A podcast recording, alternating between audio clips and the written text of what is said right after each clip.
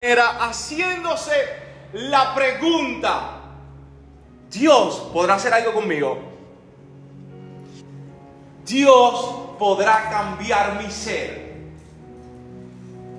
Dios podrá hacer algo en el interior de este ser humano. Amado hermano, yo quiero que tú sepas que muy seguramente usted no tenga ningún problema al decir que Dios tiene la gracia para salvarnos. Sin embargo, en ocasiones pudiéramos ah, inclinarnos o titubear ante el hecho de que Dios puede salvarme, pero Dios puede transformarme. Dios puede hacer una obra en mí en la cual otros se queden maravillados y asombrados. Yo te entiendo, yo comprendo que tengas esa especie de titubeo en tu vida, lo entiendo porque cada cual sabe los deseos que enfrenta. Cada cual sabe las batallas que sufren. Cada cual sabe el pecado que encierra. En el buen castellano pudiéramos decir, nadie sabe lo que está en la, olla, sino el que la menea. Nadie sabe lo que está en la olla, sino el que la menea.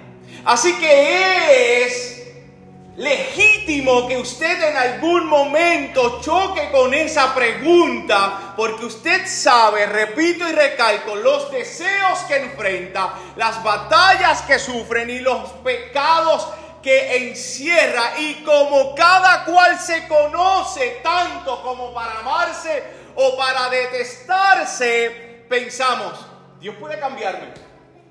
Dios puede utilizarme.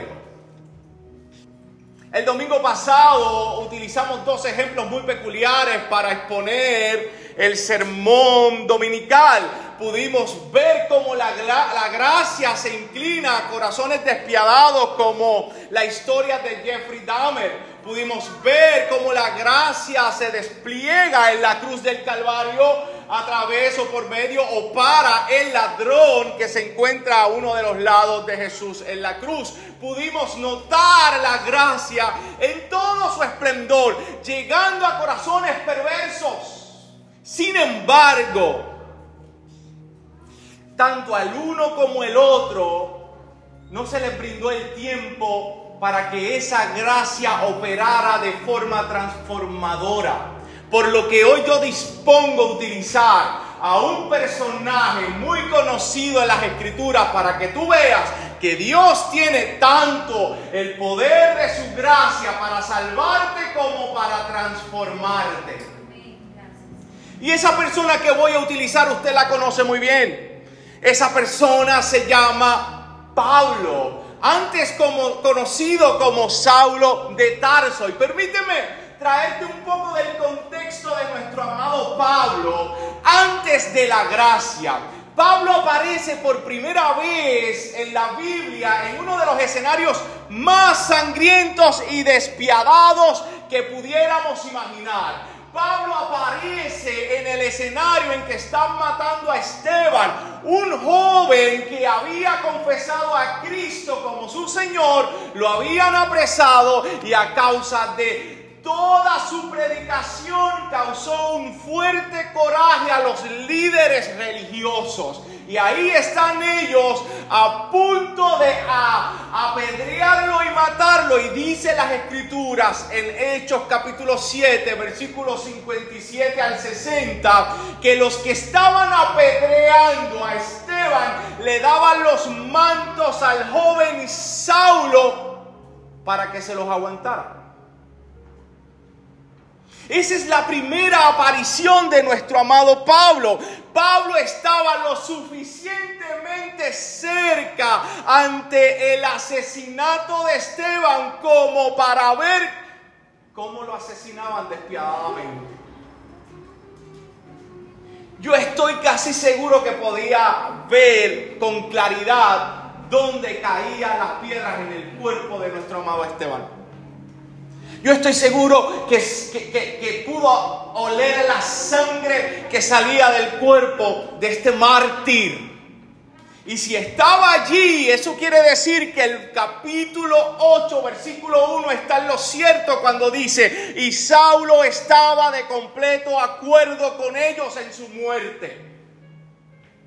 Así que técnicamente, aunque la Biblia no nos dice que haya tirado una sola piedra, el hecho de aguantarle los mantos a aquellos que sí lo hicieron, lo hizo cómplice de la muerte de un mártir. Estaba de acuerdo a que ese joven muriera. Y yo quiero decirte que no siempre la causa justifica los actos.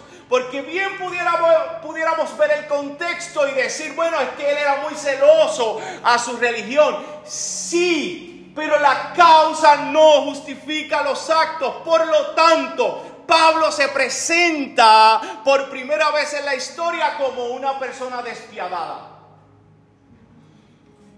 Si observas el capítulo 8, versículo 1, dice que en aquel día se desató una gran persecución en contra de la iglesia en Jerusalén, y todos fueron esparcidos por las regiones de Judea y Samaria, excepto los apóstoles. Algunos hombres piadosos sepultaron a Esteban y lloraron a gran voz por él, pero Saulo, versículo 3, pero Saulo hacía estragos en la iglesia, entrando de casa en casa, arrastrando a hombres y mujeres, los echaba en la cárcel. Esa palabra estragos en la literatura griega de ese tiempo se utilizaba para referirse en dos cosas.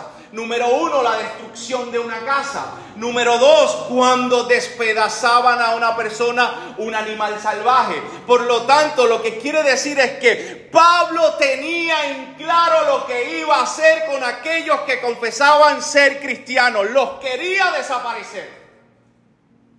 Quería desaparecer todos los cristianos, toda idea cristiana, toda influencia, toda evidencia, e iba a hacer lo necesario para hacerlo.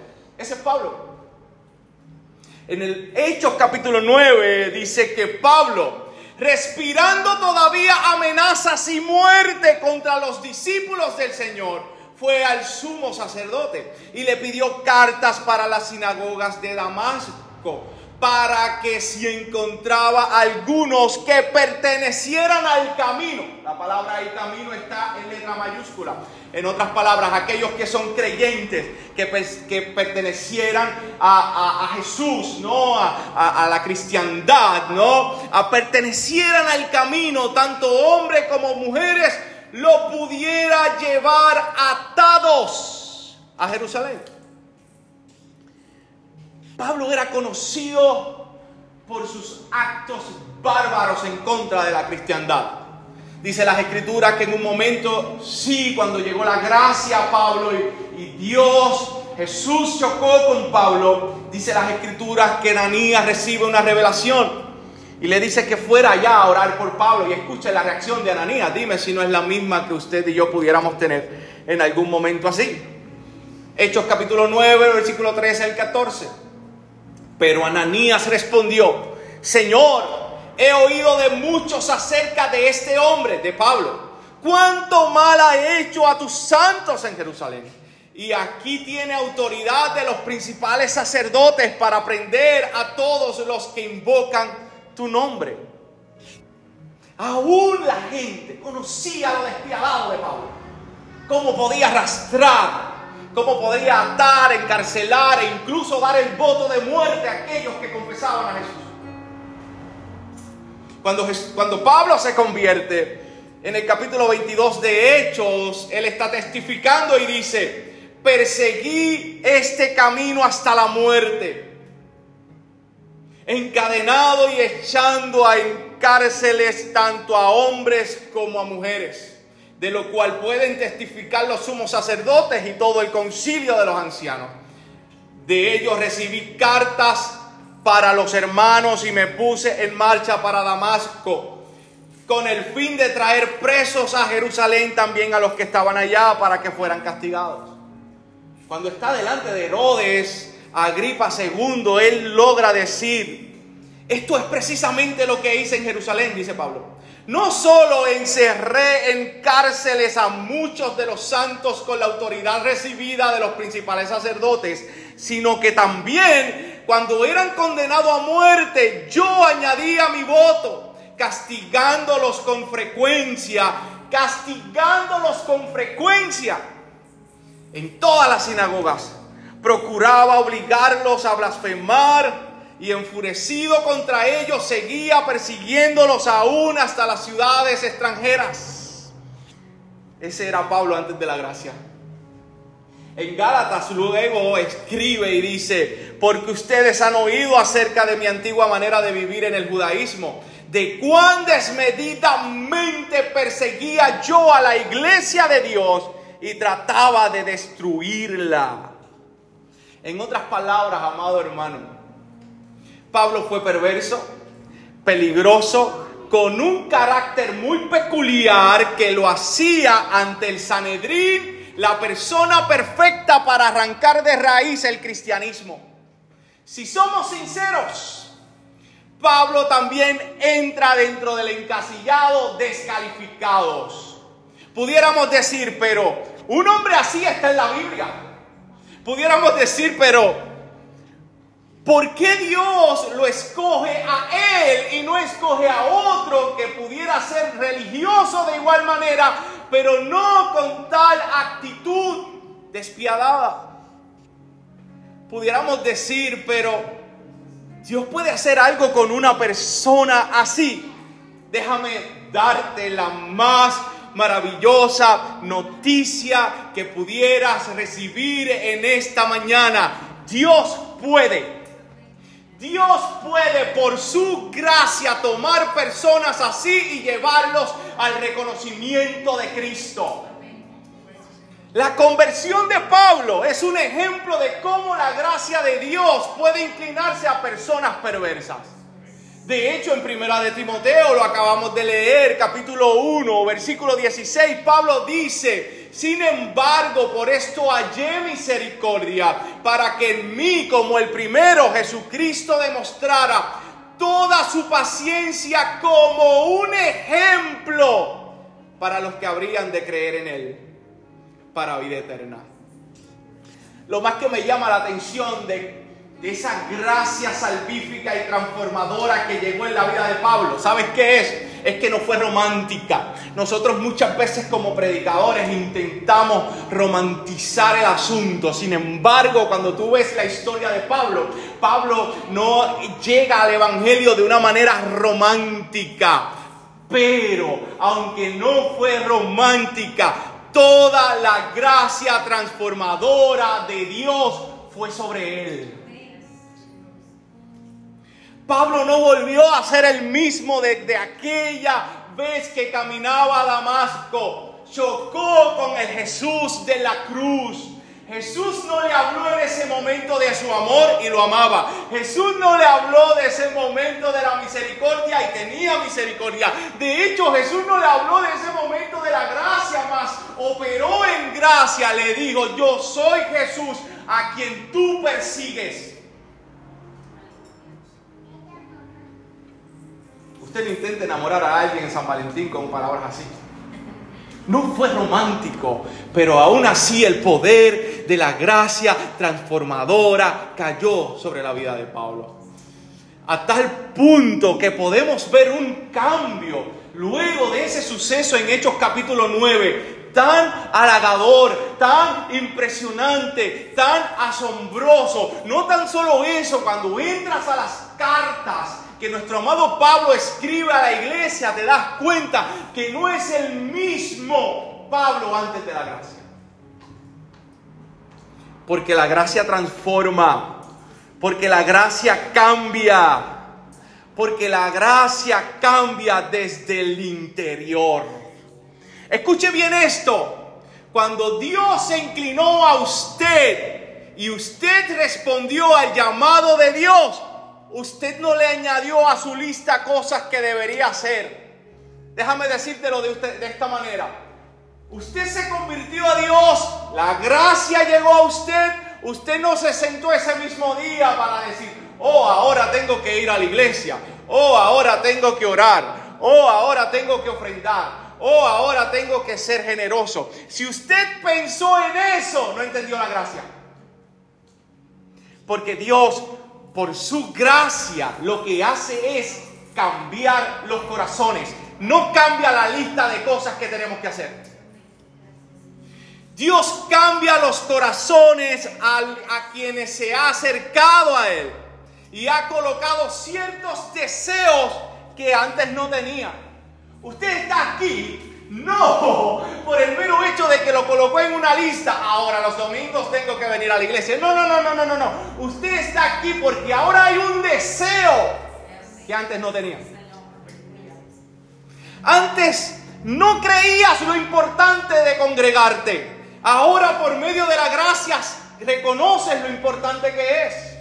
Antes de la gracia vivías siguiendo tus deseos pecaminosos, pero ahora por medio de la gracia vives solo para Dios.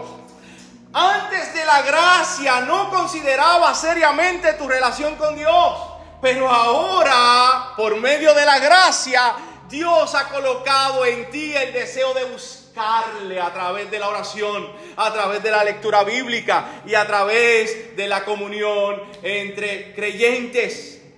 Antes de la gracia no pensabas en el necesitado ni en el que sufría, pero ahora por medio de la gracia piensas en ellos, oras por ellos y si está en tus manos satisfacer una necesidad, lo haces. Eso no lo hace una lista de cosas que debemos hacer. Eso lo hace una gracia que transforma el corazón. Yo sé que lo que voy a decir está de más, pero si en algún momento el congregarte, el leer las escrituras, en acercarte a Dios, en ser generoso, si en algún momento eso ha causado en ti una carga o un pesar, ¿no has entendido la gracia? Porque la gracia no es una lista de cosas que debemos hacer. La gracia es un corazón transformado. Y ahora con el deseo inmenso de agradar a Dios en medio de las batallas, en medio de las luchas, en medio de las situaciones y de las circunstancias, pero hay un corazón que quiere agradar a Dios. Así que permíteme entonces aliviarte o confrontarte. ¿Podrá Dios hacer algo con una persona como yo? Déjame darte la aplicación. Escudriña tu corazón. Mira hacia dónde éste se inclina cuáles son sus prioridades. Abre el ataúd de tu yo de antes. Míralo. Mira tu yo de antes que está muerto. No lo resucite por nada del mundo. Está muerto ahí. Mírelo, obsérvelo. ¿Ves a la misma persona que está en el ataúd de tu yo de antes con tu yo de ahora? ¿Ves las mismas actitudes? ¿Ves las mismas inclinaciones? Si la respuesta es no, Dios está haciendo algo contigo. Si tu respuesta es no, Dios está haciendo algo contigo. Ahora, si tu respuesta es que sí todavía se parecen, permíteme aconsejarte que mires a la cruz del Calvario en arrepentimiento y fe y reconoce que necesitas de la gracia de Dios. Pero si ves la distinta, una distinta persona que la otra, Dios está haciendo algo contigo. Si luego de venir a Dios en arrepentimiento y fe y desde tu interior has sentido un cambio de actitud, una actitud genuina hacia las cosas de Dios, vivir para Dios, dirigirte hacia Él, tomar el consejo y aplicarlo a tu vida, pues déjame decirte que la gracia transformadora de Dios está sobre ti. Por lo tanto, Dios, Dios, podrás hacer algo con una persona como yo. Dios te dice hoy, lo estoy haciendo. Lo estoy haciendo a mi tiempo, como bien me parezca, tocando las áreas en ti que yo creo pertinentes y prioritarias, dejando las áreas sensibles para cuando estés un poco más maduro, pero de que estoy obrando, estoy obrando. Porque la gracia se depositó sobre ti. Amado, déjeme, déjeme dejar esto meridianamente claro. Quien hace la transformación, quien hace la transformación genuina a una persona es el Espíritu Santo por medio de la gracia. No soy yo. Si yo intento por alguna razón ayudar al Espíritu Santo, si yo intento cambiar por mis propios méritos y fuerzas, lo único que yo estoy haciendo es colocándole un parcho a una piscina rota. Y yo quiero decirte que Dios no remienda, Dios hace las cosas nuevas. Dios no remienda, Dios hace las cosas nuevas. Permíteme utilizar esta ilustración y ya me voy. Todos los que estamos aquí, todos, todos, todos, todos, todos, todos, todos, todos, incluso yo, incluso José, que es este, el más serio de todos nosotros, todos los que estamos aquí nos creemos los más grandes decoradores. Todos los que estamos aquí. De alguna manera, todos hemos sufrido ver algún episodio en Netflix de esta temática de decoración. Digo sufrido porque en ocasiones nos obligan las mujeres a que nos sentemos a ver ese tipo de programa. Cada cual de los que está aquí decora como bien le parezca. Pero amado hermano, no es lo mismo, escucha bien, que yo decore mi casa, no es lo mismo que yo decore mi casa a que yo pretenda decorar la casa de otros. Y mucho menos es lo mismo que un especialista decore. Y déjame explicarme, déjame explicarme.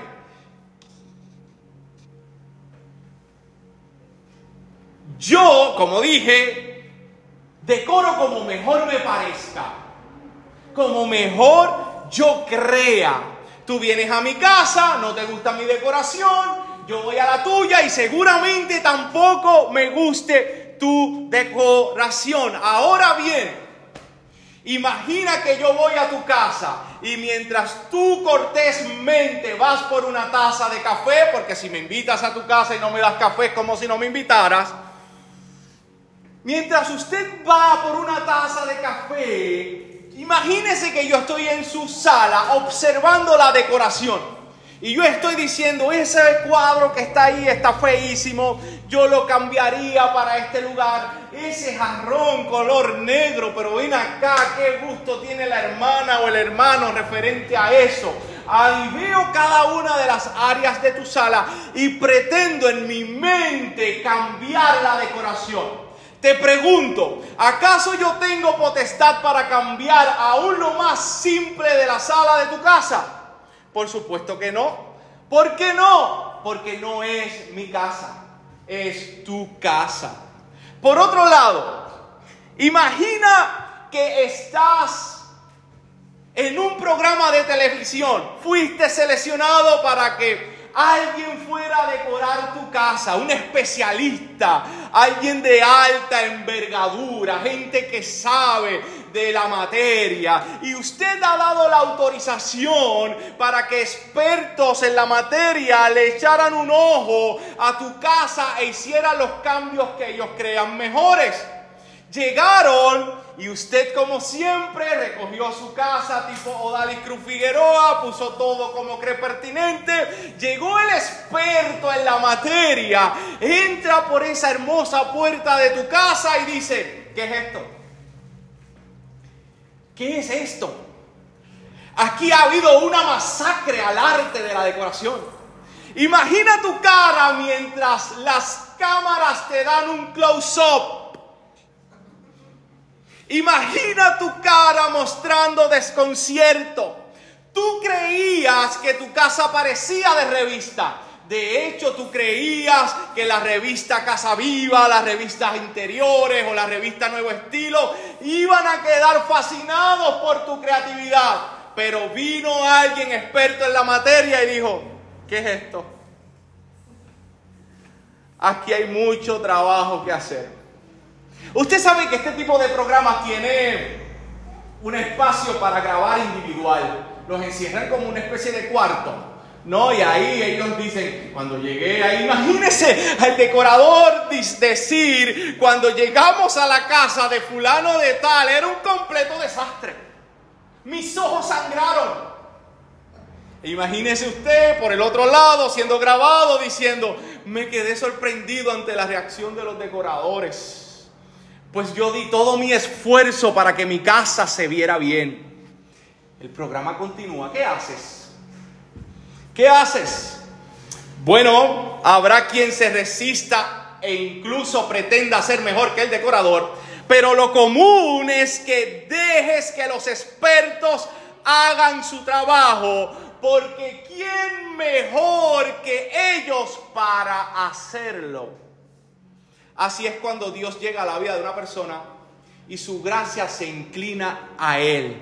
Nosotros creemos que podemos mirar y decorar la vida de otros, pero no podemos. Mientras usted me busca el café, yo no puedo, yo no puedo decir que le falta a mi hermano Ezequiel para que Dios lo cambie. ¿Por qué? Porque no es mi casa y porque no me corresponde a mí hacerlo. Dios va a tratar con Ezequiel de la manera que él crea pertinente. Y quizás ese jarrón negro que está en el stand de su corazón, Dios todavía permita que esté ahí por un tiempo a lo que brega con otras cosas. Y yo desde mi perspectiva diría, tumba ese jarrón, rómpelo, porque está feísimo. Pero ¿quién es el experto?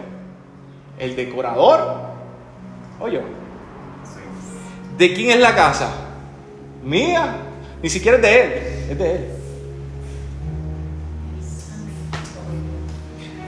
O sea, no tenemos, por eso hablábamos en uno de los domingos pasados, la capacidad de juzgar a otro. ¿Y tú qué juzgas? ¿Qué haces juzgando? Deja que Dios bregue, deja que Dios haga, deja que su gracia transformadora opere de la manera que Él quiera eh, que opere.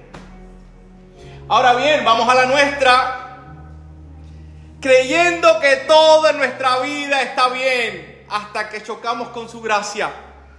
Y Dios en su gracia nos transforma de tal manera, o de la, de la manera que Él crea pertinente y conveniente Nadie en un programa como esto, nadie, absolutamente nadie en un programa como estos ayuda al decorador.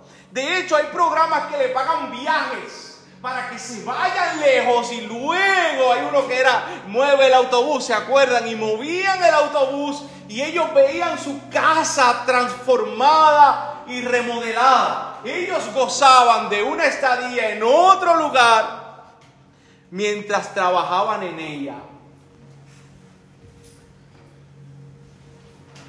Hoy yo quiero invitarte a que disfrutes de la gracia transformadora de Dios, que dependas totalmente de Él, que tu corazón se incline por obra del Espíritu Santo a buscarle, a satisfacer tus deseos espirituales con Dios y Dios a medida en que tú, inclinado por el Espíritu Santo, lo busques, Él va a cambiarte y transformarte. Él va a remodelar tu casa. Quiero invitarte a que tengas la idea de que a Ezequiel lo va a transformar de una manera, pero jamás en la vida te compares ante un erudito como Ezequiel. Dios va a bregar contigo de la manera que Él crea mejor. Y te utilizará de la manera que Él crea mejor. No todos llegaremos a un altar, pero sí todos seremos utilizados por Dios en la manera que Él crea más conveniente. Y el hecho de que uno esté en un altar no te asegura que tendrás los premios mayores y las bendiciones mayores. No. A veces haciendo cosas sencillas para Dios entre las sombras, reciben más admiración de Dios que estando aquí.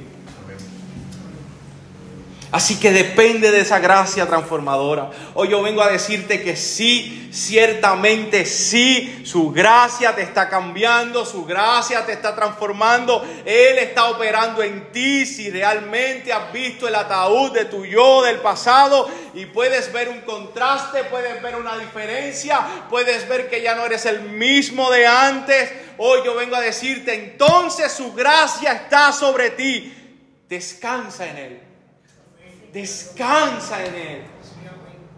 Entiende que Él tiene la llave de tu casa allá de decorar de la manera más pertinente. Padre, yo te doy gracias por tu amor.